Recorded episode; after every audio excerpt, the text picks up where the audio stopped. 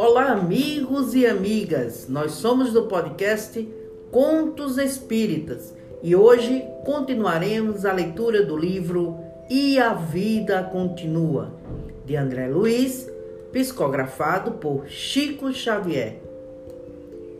Capítulo 14 Novos Rumos.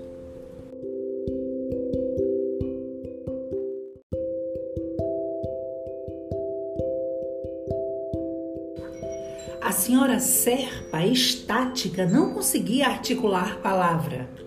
Evelina! Evelina! Agora! Agora que lhe vi, reconheço que estou vivo! Vivo!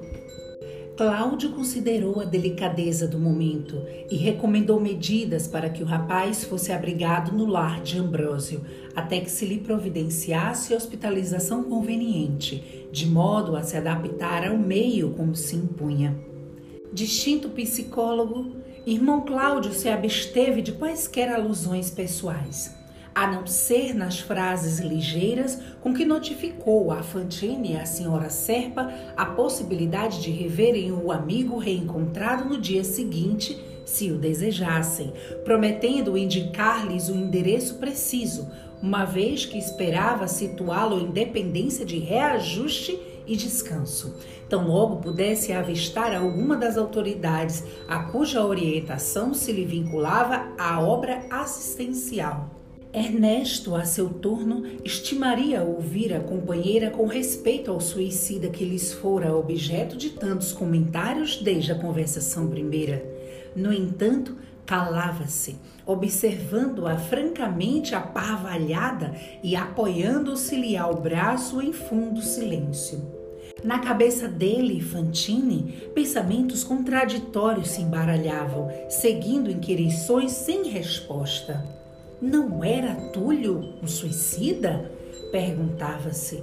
Lera bastante material informativo sobre suicidas além da morte e acreditava estivessem eles comumente agoniados nas duras penalidades a que se impunham pelo desacato às leis de Deus. Por que motivo escaparia Mancini às corrigendas a que fazia juiz, pervagando à vontade na província de alienados mentais, entre espíritos rebeldes e vagabundos? Homem educado, porém, buscou emudecer as considerações e perguntas para unicamente reverenciar a perplexidade da amiga que desde muito lhe ganhara o coração passo a passo e diálogo a diálogo, a equipe dispersou-se entre saudações de fraternidade e votos de paz.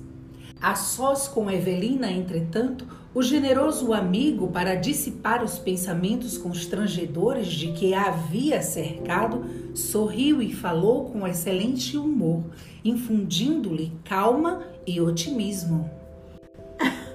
Excelentíssima senhora Serpa, se alguma dúvida nos restava sobre a morte de nossos corpos físicos, que já devem ter desaparecido no bojo da terra, já não nos é possível, Toravante, qualquer incerteza. Ela tentou em vão sorrir. Sentia-se esmagada, abatida Ernesto redobrou esforços para chamá-lo ao reequilíbrio e, depois de larga série de alegações construtivas, rematou: Acaso não temos nós solicitado o trabalho? Quem dirá de não termos sido induzidos, sem perceber, pelas autoridades daqui ao achado de hoje? Esse Túlio que lhe foi um dia companheiro de sonhos, será talvez para nós o começo de novos rumos? Uma nova ocupação, um caminho de acesso à elevação espiritual a que nos cabe dar início? Você concordará em que o vemos necessitado de tudo? Aquela voz atormentada, aqueles olhos de doente não nos enganariam. Estamos diante de alguém que solicita atenções imediatas e, a rigor, sendo pessoa de suas relações, é nosso parente próximo. Somos agora os únicos familiares que ele possui. Por que a amiga se referisse de leve a dor misturada de assombro que a descoberta lhe causara, Fantine voltou ao bom humor do princípio e gracejou de braços abertos. Que esperaria de melhor a senhora Serpa a fim de trabalhar? Cravou as mãos na cintura num gesto que lhe era peculiar e sublinhou. Quanto ao mais, minha querida amiga, lembro aqui a declaração filosófica de um velho companheiro: Convivei e purificai-vos. Estamos desencarnados e precisamos, como nunca, de burilamento moral. Se a presença de Túlio nos chama ao serviço que nos testará a capacidade de amor ao próximo, não hesitemos abraçar as novas obrigações. Dias transcorreram até que os dois amigos conseguissem reavistar o rapaz, então suficientemente melhorado depois dos cuidados recebidos. Ernesto fitava o curioso no primeiro tete a tete, mas Evelina sentia-se tomada de surpresa e inquietação. Aquele era Túlio Mancini, mas um Túlio Mancini diferente. Os olhos penetrantes, quando pousados nela, denunciavam sentimentos estranhos. Nem a ela nem a Fantine passavam despercebidos os propósitos enfermiços a lhe nascerem ali mesmo, à frente dos dois, sem que o moço se soubesse intimamente visto e analisado. Sem qualquer impulso intencional, Ernesto e Evelina permutavam impressões telepaticamente, reconhecendo com mais clareza que lhes era possível conversar pelo idioma do pensamento, de modo espontâneo, principalmente ali, diante de um companheiro que não lhes comungava o mesmo nível de ideias e emoções naquele momento, guardavam a convicção de ler a alma de Túlio como num livro aberto. Registrando as afirmações entusiásticas do rapaz, a imaginar-se vivo no mundo físico pelo fato de haver reencontrado a ex-noiva, os dois amigos não se animavam a desmanchar-lhe de pronto a ilusão. Mas me espanta é ter aguentado isso aqui tempo com flagelo da dúvida. A senhora Serpa diligenciou modificar-lhe o curso dos raciocínios no evidente intuito de prepará-lo para a verdade e interpôs com bondade. De minha parte, o que mais lamentei foi a sua atitude, atirando contra você mesmo num ato de loucura. Eu? Eu? Você não soube? Fiz isso. Tive a verdade, a fraqueza de pensar um dia em matar-me pelo veneno por sua causa. Mas depois reconheci que você não me desprezava e eu queria, a todo preço, reconquistar sua afeição. Sucede, porém, que no anseio de colocar-me fora de campo, foi procurar-me, solicitando-me com ele ao meu escritório para consultarmos junto um livro de direito internacional. Alegasse urgência. Não vacilei em prestar-lhe o favor. Era um feriado e as salas todas estavam fechadas. Comigo abandonou os assuntos da profissão e passou a acusar-me. Disse que a minha covardia recorrendo ao veneno abalara o amor que existia entre ele e você. Tentei justificar-me detinha a considerar a pureza do meu afeto. Aquele brutamontes vomitou insultos que não consigo olvidar. E sacando um revólver, me alvejou no peito. Caí no piso e nada mais vi. Dei não sei quando, num quarto de hospital. E desde então vivo enfermo e revoltado, buscando reaver a saúde para ensinar aquele biltre Quanto vale a minha vingança? Um raio que caísse ali sobre os três não teria arrasado o ânimo da senhora Serpa quanto aquela revelação terrível. Num átimo, percebeu que Túlio não largara o corpo em arrancada suicida, mas sim constrangido pela arma daquele a quem desposara no mundo, ao mesmo tempo que Fantine, estupefato, concluía que o rapaz fora vítima de um crime desconhecido entre os homens e fosse porque aflitivos pensamentos de culpa lhe agonizassem o cérebro, ou porque notava no moço o anseio indisfarçado de ficar a sós com Evelina, rogou telepaticamente a ela não fizesse o mínimo esforço por trazer Mancini à realidade e sim tivesse paciência até que pudessem estabelecer planos de socorro ao moço infeliz. A senhora Serpa entendeu e Ernesto pediu licença para afastar-se. Queria pensar, repousar. Ao mais informou. Era natural que os dois tivessem confidências de coração para coração. Mais tarde se reencontrariam. Embora contrafeita, Evelina aqueceu. Quando se voltou, porém, para o ex-noivo, sentiu-se algo desamparada, como se renteasse com perigos ocultos. Mancini convidou-a a pequeno passeio pelo parque da instituição que o abrigava, e em poucos instantes, ei-los um ao lado do outro a passo vagaroso, entre sebes floridas e árvores protetoras, aspirando o vento embalsamado de nutrientes perfumes. Evelina, quem é esse velho que você está trazendo a tiracolo? A interpelada mostrou-se penosamente impressionada com a frase agressiva pronunciada em tom de sarcasmo. No entanto, respondeu gentil. Trata-se de um amigo distinto a quem devo inestimáveis favores. Compreenda que sofri muito para achar você. Agora não cedo sua companhia a homem algum, mesmo que este homem seja seu pai se dispunha a revidar, solicitando moderação. Todavia, Mancini prosseguiu eufórico. Evelina, tem um mundo de coisas a saber, a perguntar e ouvir de você. Não sei realmente se tenho estado louco. Estamos, que fazemos. Tanto prefiro falar de você e de mim, unicamente de nós dois. Nessa altura do diálogo, esbarraram com um bonito e pequeno carmachão totalmente envolto de trepadeiras. Túlio, em voz suplicante, implorou fizessem ali uma parada de refazimento. Sentia dores quando se movimentava em demasia, alegou. Desde o tiro sofrido, não se reconhecia o mesmo. Evelina obedeceu maquinalmente, impulsionada pela compaixão Acomodaram-se ambos num dos bancos existentes no recinto doce e agreste.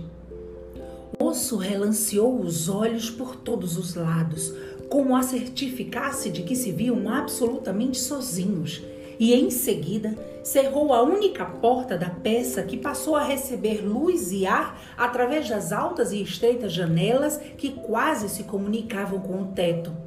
Em se voltando para a companheira, patenteava no semblante tamanha expressão de sensualidade que a senhora Serpa estremeceu. Evelina, Evelina, você sabe que tenho esperado por este momento de felicidade. Em todos esses anos de angústia, você, eu juntos, foi totalmente insensível ao apelo afetivo daquele homem jovem a quem amara e enterneceu-se. Relembrou das noites de cochichada ternura nos parques e nos cinemas antes de comprometer-se com Serpa. Sim, aquele era o rapaz que a impressionara tanto.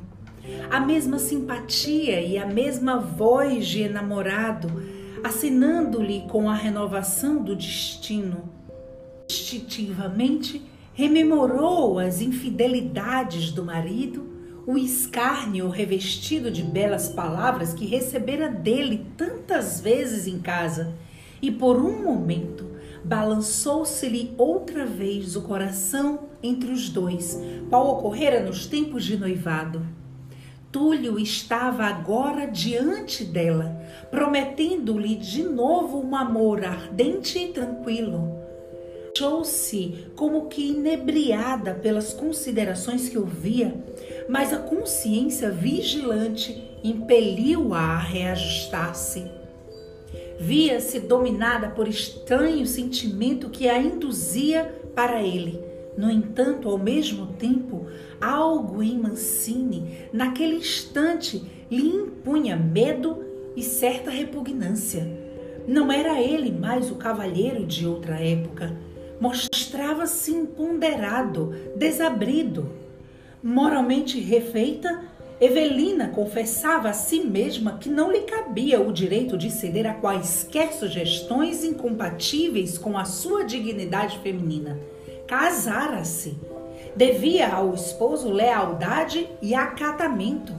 A consciência controlou a sensibilidade. A noção dos compromissos assumidos guardou-lhe a alma nobre e sincera. Pôs-se fortaleza e serenidade, resolvendo permanecer a cavaleiro de emoções que não se justificavam. Enquanto semelhantes reflexões lhe escaldavam a cabeça, Mancini continuava: Deixe-me recostar em seu colo, um momento só. Evelina, quero sentir o calor do seu coração. Tenho necessidade de você, qual sedento quando se aproxima de uma fonte. Compadeça-se de mim. Observando os gestos de desconsideração que ele passara a assumir, a moça tentou recuar e replicou valorosa: Túlio, contenha-se. Não sabe você que desposei Caio, que tem uma responsabilidade de um lar? Oh, infame! Compreendo que a minha ausência longa terá levado você a desposar aquele canalha. Mas isso não vai ficar assim, não. E depois de pausar alguns instantes, prosseguiu para a companheira estarrecida. Evelina, sei que você não é indiferente ao que eu sinto. Vamos, diga que me atende. Ato contínuo, intentou beijá-la Embora possuída de assombro e temor, ela ganhou ânimo e, retrocedendo, reagiu indignada. Túlio, que é isso? Você está louco? Tenho pensado em você dia e noite. Tomei o balaço daquele patife que levarei à cadeia, não tenho mais ninguém na imaginação. Não se compadece você de mim?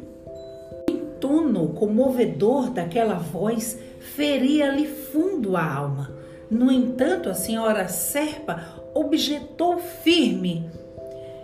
Preendo a sua estima e agradeço a lembrança, mas julga você justo atacar-me assim, desrespeitosamente, quando já lhe falei que tenho um marido e por isso mesmo contas a prestar? Cine silenciou por momentos em seguida, exibiu olhos engazeados à perturbação que lhe passou a senhorear os mecanismos da mente. Transfigurou o pranto em escárnio e desfez-se numa gargalhada terrível. um marido! Um marido! Aquele crápula! O povo de onde venho agora, o povo da terra da liberdade, tem toda a razão. Entendo, você agora faz parte dos santos, mas eu não sou mascarado. Sou o que sou, um homem com as funções que me são próprias. Quero você, e isso a escandaliza? Ai, boa piada! Você é uma mulher como as outras. Você não é melhor do que todas aquelas que reconheço na terra da liberdade, apenas com a diferença de que você se oculta da capacidade andrejosa da disciplina. Sim, não nego a minha fragilidade humana. Não acredita você, porém, que a disciplina é a melhor maneira de educar-nos e edificar os nossos sentimentos? Obediência é a camisa de força em que os hipócritas metem os simples. Mas você mudará de ideia. Moça agoniada confiava-se à oração muda, implorando socorro aos poderes da vida maior. Enquanto isso, o companheiro avançava, mofando. Para dentro de você mesma e verificará seu disfarce. Você é um anjo de pé de chumbo, igual os outros macacos fantasiados que andam por aí. Largue mão disso. Somos livres, livres, filhos da natureza para fazer o que quisermos. Clame sua independência se não desejar acabar na senzala de tartufos da sujeição. Tini investiu para ela e estava prestes a agarrá-la quando alguém providencialmente bateu à porta. Trangido embora, Túlio refez-se de imediato e foi atender. O mensageiro declinou para logo a sua condição. Tratava-se de auxiliar do instrutor Ribas e vinha da parte dele a fim de conduzir a irmã Evelina Serpa ao Instituto de Proteção Espiritual para a solução de assunto urgente. A senhora respirou aliviada e percebeu que fora ouvida na silenciosa petição, e enquanto agradecia em pensamento o amparo salvador, Túlio, seguido igualmente de perto pelo emissário, voltou à casa de reajuste, onde foi recolhido à cela especial, destinada a serviço de segregação e tratamento.